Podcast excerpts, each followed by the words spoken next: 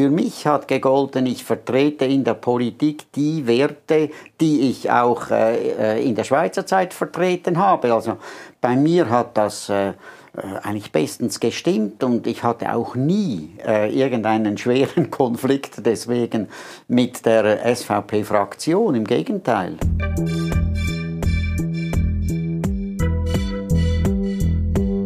Willkommen bei Studio Libero, dem Podcast des Schweizer Monats, der Autorenzeitschrift für Politik, Wirtschaft und Kultur. Ulrich Schlür ist Chefredakteur der Schweizer Zeit. Von 1995 bis 2011 war er für die SVP im Nationalrat. Er spricht über die bewaffnete und immerwährende Schweizer Neutralität und erklärt, wieso er Waffenlieferungen an die Ukraine klar ablehnt. Die Fragen stellt Ronny Grob, Chefredakteur des Schweizer Monats. Die Produktion dieses Podcasts wurde unterstützt von PMG Investment Solutions und Reichmut Co. Privatbankiers. Doch jetzt direkt ins Gespräch. Herr Schlür, die Schweizer Zeit wurde im äh, Januar 1979 gegründet als Nachfolger des Republikaners, die, der Zeitung von James Schwarzenbach. Sie waren Mitte 30, als Sie den Job des Redaktors übernommen haben. Wie, wie ist es dazu gekommen zu diesem Job? Also eigentlich hätte ich gerne den Republikaner übernommen konnte ich aber dann nicht aufgrund der Eigentumsverhältnisse beim Republikaner. Und dann haben wir uns entschlossen, wir machen eine eigene Zeitung. Sie ist nicht äh, direkter Nachfolger des Republikaners. Wir waren überzeugt, es gibt in der Schweiz eine Marktlücke für eine konservative Zeitung. Konservativ hat sich damals so an äh, Margaret Thatcher orientiert und äh, die Einschätzung war richtig. Okay. Die, gegründet wurde sie als, ich zitiere, konservative Zeitung für Unabhängigkeit, Föderalismus und Freiheit. Sind das immer noch die das Werte? Das sind immer noch die Hauptstütze, also die Hauptwerte, die wir vertreten, ja. Mhm. Jetzt, Sie äh, sind ja Dr. Phil, Historiker und Mittelschullehrer, ehemaliger. Da haben Sie eigentlich einen typischen Journalistenwerdegang. Äh, also Mittelschullehrer, da war ich nicht ausgebildet dafür, sondern ich habe als Student, als ich bereits verheiratet war, etwas Geld verdienen müssen und war dann einige Jahre lang als Hilfslehrer im Gymnasium Freudenberg in Zürich äh, tätig und habe Geschichte unterrichtet. Aber jetzt trotz diesem Werdegang sind Sie jetzt kein linksgrüner Journalist geworden. Ja, das ist mir irgendwie schwer gefallen, da mich ans linksgrüne Lager äh, zu gewöhnen. Ich stehe auf dem Boden der neutralen, freiheitlichen, äh, verschiedene Meinungen tolerierenden Schweiz, bin politisch äh, in dieser Haltung äh, angetreten und auch mit der Zeitung. Mhm. 1994 hat die WOTS geschrieben, im rechtsbürgerlichen Lagen ist heute die Schweizer Zeit das wichtigste Blatt. Ja, es ist schön, dass die WOTS das festgestellt hat. das wichtigste Blatt. Ich meine, wir haben unsere eigene Position, unsere ja, konservative an den Werten der Schweiz, wie die Schweiz entstanden ist, die Werte, die sie vertreten hat, wie sie in der Bundesverfassung verankert sind, die haben wir vertreten. Ob wir jetzt die Größten sind oder nicht die Größten, hat uns nicht interessiert. Wir, wollt, wir waren überzeugt, dass wir etwas zu sagen haben und haben diesen Kurs verfolgt. Aber würden Sie sagen, damals 1994 hat das gestimmt? Ja, also, ich meine, also das wichtigste hab, Blatt im rechtsbürgerlichen Lager. Ja, aus Sicht der WOTS hat es ganz bestimmt gestimmt, aber das ist auch eine ziemlich eingeengte Sicht, die die haben. Mhm. Und wie steht die Schweizer Zeit jetzt heute zur Weltwoche? Also das ist ja eigentlich heute das wichtigste rechtsbürgerliche Blatt. Ja, ich meine, die Weltwoche hat ein viel weiteres Spektrum, Spektrum als wir. Wir sind eine dezidiert politisch argumentierende Zeitung und beschränken uns eigentlich auf äh, Politik. Wir haben sicher verschiedene Berührungspunkte, auch persönlich. Wir sind oft im Meinungsaustausch, Roger Köppel und ich. Äh, er ist internationaler aufgestellt als wir. Er hat noch einen bedeutenden kulturellen Teil, literarischen Teil und so weiter. Das haben wir nicht. Wir konzentrieren uns auf äh, eine konservative politische Position. Genau, wie Sie äh, ist er auch äh, Journalist und gleichzeitig Politiker. Jetzt ist er aber zurückgetreten. Offenbar hat das nicht mehr funktioniert. Ja, das ist seine Entscheidung. Ich glaube, das hätte durchaus funktioniert. Er ist jetzt, ich meine, durch die neuere Entwicklung, die wir haben, auch weltweit, durch die weltpolitische Entwicklung, ist er, äh, ist er in eine Lücke gesprungen, auch über die Grenzen der Schweiz hinaus. Und das mag ihn dazu bewogen haben, dass er äh, nicht mehr Politik an der Front treiben wollte. Ich meine, es ist natürlich unangenehm, wenn man im Nationalrat ist, an Abstimmungen teilnehmen muss und immer wieder in Terminkonflikte gerät mit der redaktionellen Arbeit. Ich muss an dieser Stelle auch sagen, dass er vor den Wahlen zurückgetreten ist, als Stimmenmagnet, der er bisher war, und nicht äh, die Wahl noch äh, gemacht hat und dann ein halbes Jahr später zurückgetreten hat. Das zeigt, wie ernst es ihm ist mit, äh, mit seiner Aufgabe. Da habe ich großen Respekt, dass er das so gemacht hat. Sie waren ja auch Journalist und gleichzeitig Politiker. Was gibt es denn da für Konflikte, die man hat im Alltag? Ja, bei mir hat es das vielleicht weniger gegeben, weil ich äh, weniger gegen außen aufgetreten bin. Also Sie haben eine Zeitung gehabt? Ja, also ich meine, äh, mit der Zeitung schon, aber nicht noch mit sehr vielen Veranstaltungen, wie, wie er das hat. Also bei mir war das eigentlich eine gute Ergänzung, hatte ich den Eindruck. Also ich habe mich politisch auf die Themen konzentriert, die auch in der Zeitung, in der Schweizer Zeit im Vordergrund standen. Ich war 16 Jahre in der Außenpolitischen Kommission, 12 Jahre in der Sicherheitspolitischen Kommission. Also das sind die Themen, die wir auch von der Zeitung her intensiv äh, bearbeitet haben.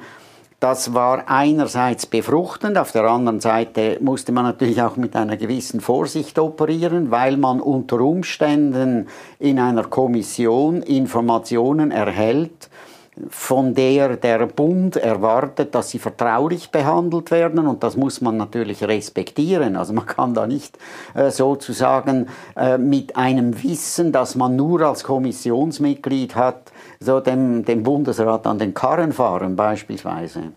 Aber für Sie ist das, äh, hat das eigentlich immer geklappt, weil es gibt ja viele Leute, die sagen, das, das geht ja gar nicht, Politiker und Journalist gleichzeitig zu sein. Aber es gibt ja eine lange Tradition. Also zum Beispiel Willy Bretscher war bei der NZZ und bei der FDP, Edgar Göhler war bei der CVP und bei der Ostschweiz, Minli Marti ist bei der SP ja. und gleichzeitig bei der PS und dann Roger Peter Köppel. Dürrenmatt und so weiter. Natürlich hat es äh, manche gegeben, früher mehr als heute. Meines Erachtens ist da kein Widerspruch darin. Man äh, vertritt, also jedenfalls für mich hat gegolten, ich vertrete in der Politik die Werte, die ich auch äh, äh in der Schweizer Zeit vertreten habe. Also bei mir hat das äh, äh, eigentlich bestens gestimmt und ich hatte auch nie äh, irgendeinen schweren Konflikt deswegen mit der SVP-Fraktion. Im Gegenteil.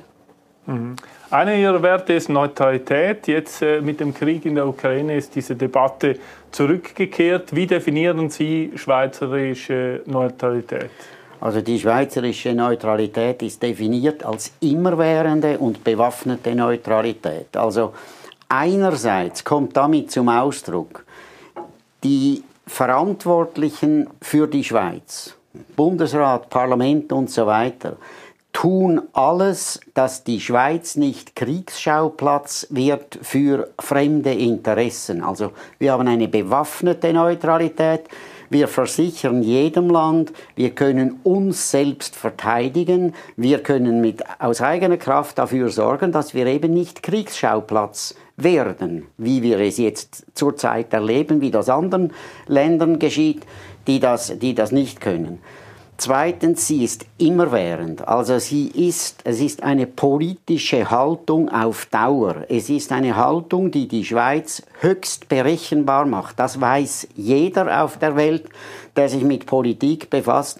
Dieses Land wird nicht Partei ergreifen für irgendeine in einen Krieg verwickelte Partei, Sie steht allen, es steht allenfalls zur Verfügung, wenn man Kontakte sucht, dass man aus der Gewaltspirale rauskommt. Da hat sie sicherlich auch einiges geleistet. Aber es hat sich gezeigt, ich meine, 1815 wurde die Neutralität der Schweiz völkerrechtlich anerkannt von allen damaligen Großmächten und die Schweiz konnte seither beweisen, dass man tatsächlich nicht in kriegerisches Geschehen verwickelt wird. Das ist, glaube ich, ein unerhörtes Verdienst der eigenen Bevölkerung gegenüber, dass man ihr diese Sicherheit geben konnte. Aber es gibt doch schon Leute, die sagen, aber man kann doch nicht immer neutral bleiben. Also finden Sie es richtig, zum Beispiel nicht einzugreifen, wenn jetzt beispielsweise ein großer Mann verprügelt ein kleines Kind? Na gut, also das ist keine politische Tat. Das ist eine Tat, die mich persönlich allenfalls betrifft. Und da würde ich je nach Situation auch entscheiden, was ich jetzt tue. Aber das hat mit der politischen Neutralität natürlich nichts zu tun. Aber man könnte auch sagen, das ist ja wirklich ein kleines, unschuldiges Land und das wird jetzt von einem großen, äh, mächtigen Land einfach so angegriffen. Kann man da neutral bleiben? Äh, erstens einmal, es gibt in jedem Krieg drei Parteien. Es gibt eine Kriegspartei und es gibt eine andere Kriegspartei. Der eine ist Angreifer, der andere ist Verteidiger. Es gibt aber auch noch eine dritte Partei, die, die in diesen Krieg verwickelt werden, die an die Front müssen, die dort umkommen. Ich meine, gerade wenn wir jetzt auf das Weltgeschehen äh, beachten, ich meine, das sind Zehntausende. Zehntausende, die jetzt ihr Leben verlieren, die tun das ja nicht freiwillig. Es gibt weitere Zehntausende, die müssen da in den Kellern sitzen und können, vielleicht überleben sie, aber sie können zuhören, wie über ihnen das, was ihr Eigentum ist, kaputt gemacht wird. Wenn da einer auftritt und zu beiden Parteien, ohne dass er Stellung bezieht, wer ist der Gerechte und wer nicht, dass er sagt, eure Spannungen gehören an den Verhandlungstisch. In unserer zivilisierten Welt wird am Verhandlungstisch um Probleme gerungen und nicht aus Schützengräben heraus. Ich glaube, das ist gerade im jetzigen Krieg, nicht der außerordentlich brutal geführt wird, für die Betroffenen die, äh, die Getroffenen sind dieses Krieges, ist es ganz wesentlich, dass einer auftreten könnte, zu sagen einmal, äh, ein Waffenstillstand muss angestrebt werden, möglichst rasch, und dann zur Verfügung steht, damit Leute von beiden Seiten, die noch miteinander reden können, dass die gesichert, abgeschirmt von der übrigen Welt, in Kontakt kommen miteinander. Das wäre gerade jetzt dringend notwendig. Jetzt letzten Samstag wurde in Bern für den Frieden demonstriert. Wie schätzen Sie diese neue Friedensbewegung ein? Ja, es, äh, ich meine, all diejenigen, die jetzt da Partei ergreifen, die da äh, Waffen liefern wollen und so weiter, die wecken natürlich die jetzt auf, die sagen, nein, Unsere Aufgabe ist es nicht, Waffen zu liefern. Ist es nicht, die eine Seite zu stärken, die andere stärkt sich dann auch wieder. Das schaukelt die Auseinandersetzung immer weiter in die Höhe, immer brutaler, immer schärfer, immer gefährlicher. Einer soll kommen und sagen, halt. Es gibt Verhandlungsmöglichkeiten. Wir wären bereit zu sichern. Wenn es jetzt Leute gibt, die für diese Position auf die Straße gehen, meine ich, dass sie etwas höchst Wichtiges, höchst Notwendiges tun. Mhm. Jetzt FDP-Präsident äh, Thierry Burkhardt, der will jetzt die Ukraine mit Schweizer Waffen beliefern, ist aber im Parlament gescheitert und abgelehnt wurde der Vorstoß auch von der SVP. Ist die SVP jetzt plötzlich pazifistisch? Nein, das hat doch nichts mit Pazifismus zu tun. Das hat damit zu tun, dass die Schweiz als Land nicht Kriegspartei ist. Sie hat und sie soll eine starke Armee haben, die das eigene Land sichert, aber nur das eigene Land sichert ist. Keine Angriffsarmee. Dafür treten wir mit aller Entschiedenheit ein seitens der SVP. Aber was das Internationale betrifft, dort ist der Aufruf, es ist zu verhandeln und es ist nicht zu schießen. Und das ist gut, dass, es, dass das, wenn das wenigstens einer noch sagen könnte. Leider hat sich die Schweiz da an, zu Beginn der Auseinandersetzung Möglichkeiten sträflich vergeben, meines Erachtens, dass sie diese Sanktionen mitmacht ist ein sträflicher Fehler, weil mhm. das äh, verhindert die Verbindung zur einen Seite man muss zu beiden Seiten Verbindung haben, wenn man äh, eine Vermittlung erreichen will. Und deshalb darf man nicht gleichzeitig Partei ergreifen. Aber kommen wir nochmal zurück zu diesem Kriegsmaterialgesetz. Das ist ein Gesetz, das von den Linken äh, gemacht wurde und damals war die SVP dagegen. Und jetzt äh, sagt sie plötzlich, nein, dieses Gesetz äh, ist, äh, müssen wir äh, schätzen und umsetzen und geht jetzt eigentlich mit der, gegen die eigene Position von damals. Also erstens einmal, ich meine, wenn man ein äh, Demokrat ist und als ja. Demokrat akzeptiert werden soll, dann muss man einfach sagen, es ist jetzt Gesetz das Parlament hat so beschlossen, wie es jetzt ist. Und einfach zu sagen, ja, jetzt sind die Verhältnisse wieder an, jetzt stürzen wir das wieder um, machen wir wieder das Gegenteil, da kommen wir eben im Konflikt mit dem Immerwährenden. Wir haben eine konstante Haltung in dieser Frage. Und wer jetzt natürlich für Waffenlieferungen ist, der will Partei ergreifen. Und da ist jetzt das höhere Interesse, dass die Schweiz nicht Partei ergreift, sondern zur Verfügung steht, wenn es dann einmal zu Gesprächen kommt. Das ist jetzt wichtiger als die Parteinahme. Mhm. Aber da gibt es auch andere Stimmen. Also Markus Somm zum Beispiel hat jetzt am Wochenende das Kriegsmaterialgesetz als das vielleicht dümmste Gesetz, das wir haben, beschrieben. Ja, und also meine, die SVP war kann, bis vor kurzem auch noch. Man äh, kann, man kann immer äh, äh, unterschiedlicher Meinung sein, wenn ein Gesetz gemacht wird. Die SVP hat sich für einen Standpunkt eingesetzt. Es ist ein anderer Standpunkt, hat sich durchgedrungen. Der ist jetzt Gesetz. Angesichts eines äh, äußerst gewalttätig ausgeübten Krieges, der im Gange ist, jetzt das Gesetz diesem Krieg anzupassen, das wäre falsch. Mhm. Wenn wir nochmal zurückblicken, 1938 stimmte der Völkerbund dem Antrag der Schweiz zu, von der differenziellen zur integralen Neutralität zurückzukehren. Denkt Sie, es ist auch jetzt wieder an der Zeit? Und also vielleicht gleich dazu die von der Pro-Schweiz lancierte Neutralitätsinitiative. Macht die einen Anstoß dazu? Selbstverständlich. Die, die, ich meine, es war, wie gesagt, ein Fehler, dass der Bundesrat, er ist zum Teil einer internationalen Erpressung erlegen, seine Position in Bezug auf die Sanktionen geändert hat. Diese, diese falsche Position des Bundesrates, die kann nur der Souverän kann das wieder korrigieren, dass das glaubwürdig ist für die ganze Welt. Diese Schweiz ist ein neutrales Land. Da muss jetzt der Volksentscheid herbeigeführt werden mit dieser Initiative und dann kann die Schweiz ihre volle Glaubwürdigkeit als neutrales Land wieder zurückgewinnen.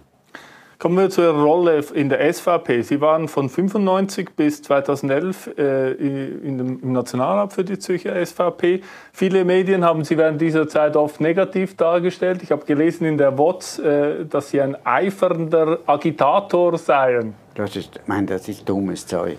Ich glaube, was, äh, was äh, mir viele vorgeworfen haben, und zwar auch aus der Verwaltung heraus, das ist, dass ich mich in allen wichtigen Fragen, in die ich involviert war, immer zusätzlich noch informiert habe, nicht nur die Informationen studiert habe, die uns von der Bundesverwaltung zur Verfügung gestellt worden bin, sondern manches Mal erlebt habe von etwas nervösen äh, Spitzenbeamten, dass sie gesagt haben, wo, hab, wo haben Sie denn dies her, was Sie da sagen?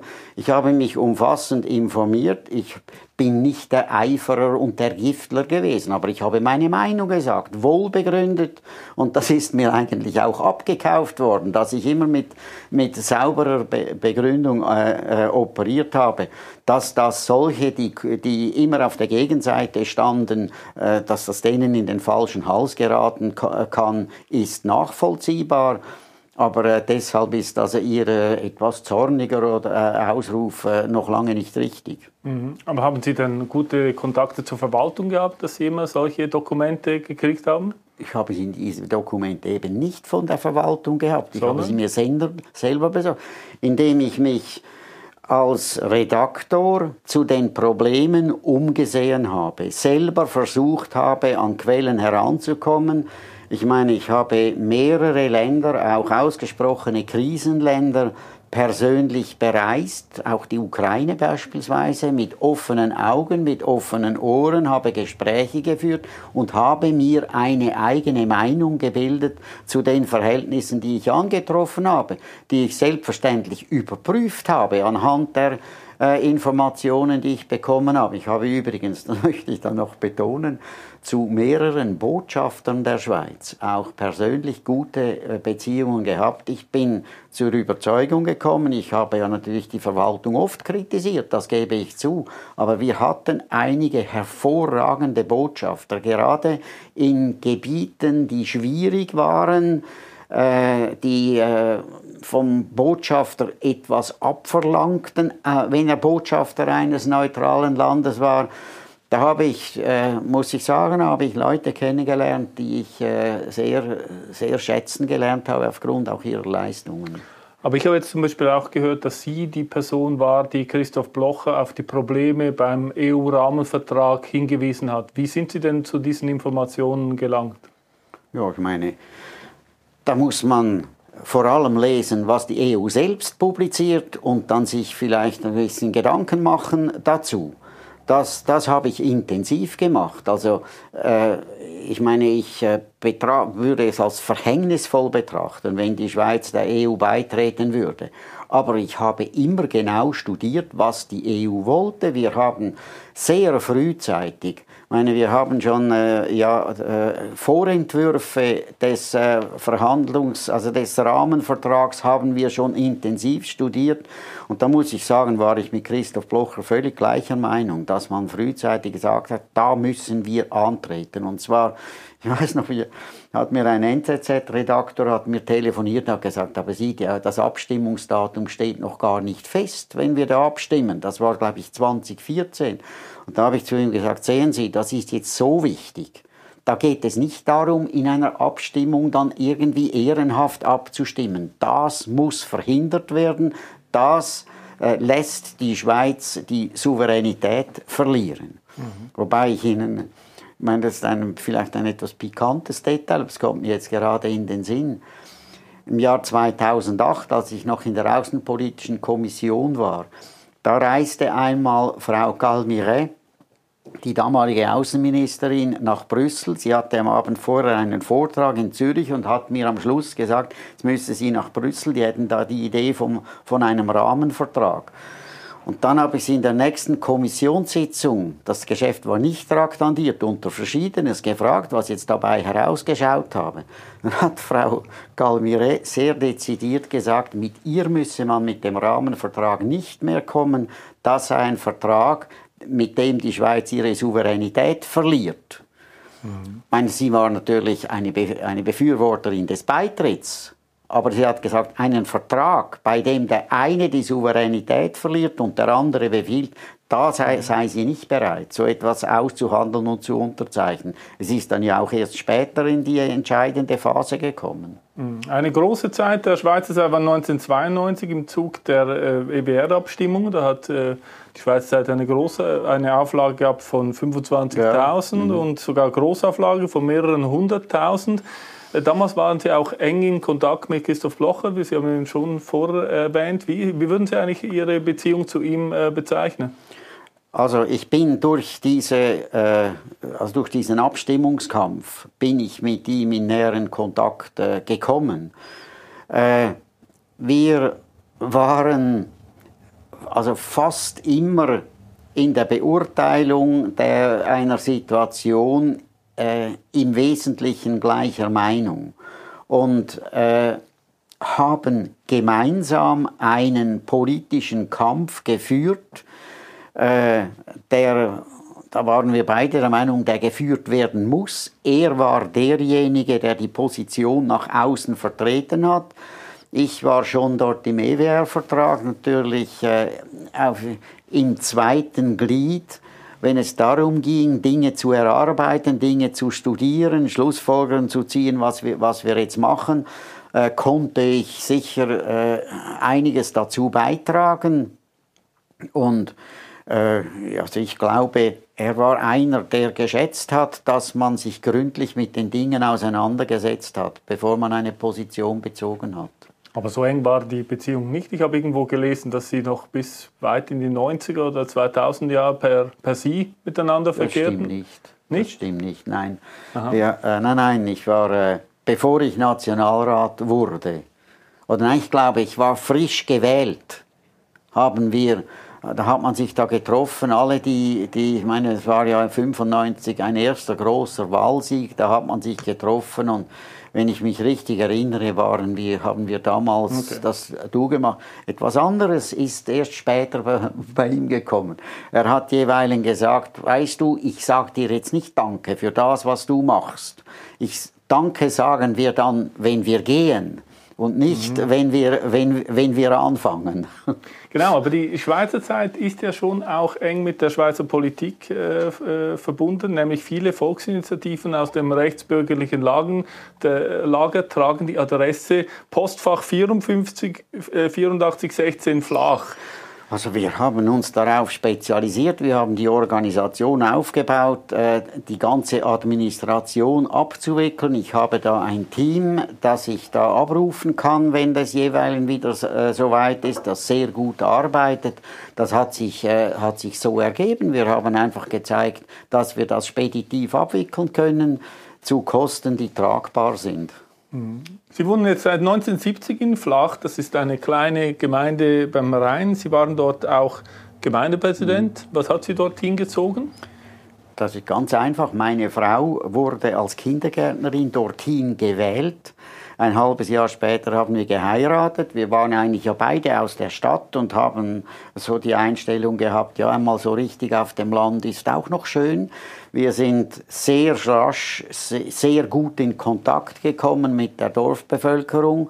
Und dann ergab sich die Gelegenheit, ein, äh, eine, besondere, eine besondere Liegenschaft, ein altes Bauernhaus zu kaufen mit ziemlich Umschwung. Haben wir uns gesagt, also für Kinder, die da aufwachsen, wäre das etwas Wunderbares und wir fühlen uns sehr, sehr wohl im Flach seither. Sie sind bekannt als Konservativer. Wieso sind Sie kein Liberaler? Also ich würde mich jetzt selbst als liberal-konservativ bezeichnen. Also ich bin, für mich gehört Freiheit, Meinungsfreiheit, Entscheidungsfreiheit ganz klar zur konservativen Haltung. Und das ist also nicht so weit weg von liberal. Mhm. Ich habe gelesen, Ihr äh, Großvater ist Deutscher.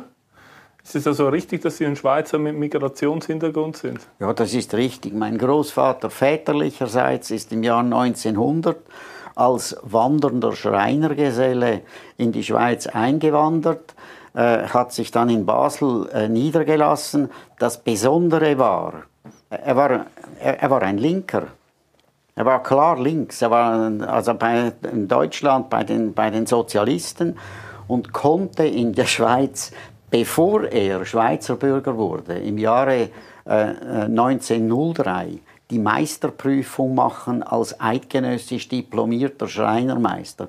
Und er hat, das haben wir in einem Brief von ihm, das können wir heute noch nachlesen, gesagt, ein Land, das einen, der arbeitet, äh, als eidgenössisch diplomiert anerkennt, obwohl er noch nicht Schweizer ist, das ist ein großartiges Land. Und er ist dann, das muss ich sagen, er ist dann von diesem Punkt, von diesem Ereignis aus, ist er dann sehr, sehr bürgerlich bis konservativ geworden. Mhm. Sie haben vorher Ihre Reisen erwähnt, äh, dass Sie auf der ganzen Welt auch herumgereist sind. Trotzdem sind Sie sehr migrationskritisch. Also das heißt Reisen für Sie, aber nicht für die anderen, die in die Schweiz Gut, wollen, oder? Also ich meine, ich habe Informationsreisen gemacht. Ich habe nicht äh, äh, irgendwie äh, organisiert, dass Leute illegal einwandern können irgendwo. Und ich meine, das kritisiere ich. Ich mhm. kritisiere äh, jemandem, der einwandert, hier arbeitet, hier seinen Lebensunterhalt bestreitet, beiträgt ans, äh, ans Volkseinkommen, wenn man dann so sagen will. Da habe ich gar nichts dagegen. Wir haben auch, das muss ich sagen, als Gemeindepräsident waren wir für Einbürgerungen zuständig. Da haben wir genau hingeschaut und dann entschieden, was machen wir jetzt. Aber diejenigen, die kommen und nur zehren und nichts leisten, die ihre Identität nicht bekannt geben, weil sie mehr Vorteile daraus ziehen können, wenn man das nicht weiß. Das ist dann eine ganz andere Sorte und das muss ich auch sagen, das sieht, sieht, sieht jetzt die Bevölkerung mehr und mehr ein. ein. Das können wir uns auf die Länge nicht leisten. Nicht? Also wenn Schweizer aus Wohnungen raus müssen, damit man illegal Eingewanderte dort äh, äh beherbergen kann, äh, das geht natürlich nicht. Und ich meine, wenn Sie jetzt noch das, das Liberale da, an sich ans Liberale erinnern, nicht? dass eine Stadt wie Zürich laufend Liegenschaften aufkauft und dann die Handhabe hat, eben äh, äh, Mieter, die lange schon dort sind, wegzuweisen und sie äh, Immigranten, die vielfach nicht legal hier sind, gibt, das zeigt, wo, wo das hinführt, wenn der, wenn der Staat den Wohnungsmarkt derart beherrscht, wie das zunehmend der Fall ist in der Schweiz. Mhm. Werden jetzt bald 80 Jahre alt. Äh, haben Sie inzwischen eine Nachfolgeregelung gefunden für die Schweizer Zeit? Wir, äh, äh, ja, das ist eine nicht so einfach zu beantwortende Frage. Wir haben jetzt mehrere Partnerschaften eingegangen mit äh, Persönlichkeiten, die ähnlich äh, ausgerichtet sind wie wir und ich glaube, daraus ergibt sich dann schon etwas. Mhm. Aber Sie geben nicht so gern äh, das die Zügel aus der Hand, oder? Ja, also. das, das, ist es, das ist es nicht. Ich meine, Sie sind doch sicher der älteste Chefredakteur der Schweiz. Das weiß ich nicht. Das, das interessiert, sagen, ne? interessiert mich auch nicht. Die Hauptsache ist, meine, ich, ich bin gesund, ich bin leistungsfähig, ich mache meine Arbeit gerne, vielleicht auch mit einer gewissen Leidenschaft und ich sehe nicht ein, weshalb ich äh, nichts mehr sagen soll, äh, wenn ich durchaus in der Lage bin, noch begründete Meinungen zu verbreiten. Gut, ich danke für das Gespräch. Gern geschehen. Das war Studio Libero, ein Podcast des Schweizer Monats. Weitere Informationen finden Sie unter www.schweizermonat.ch.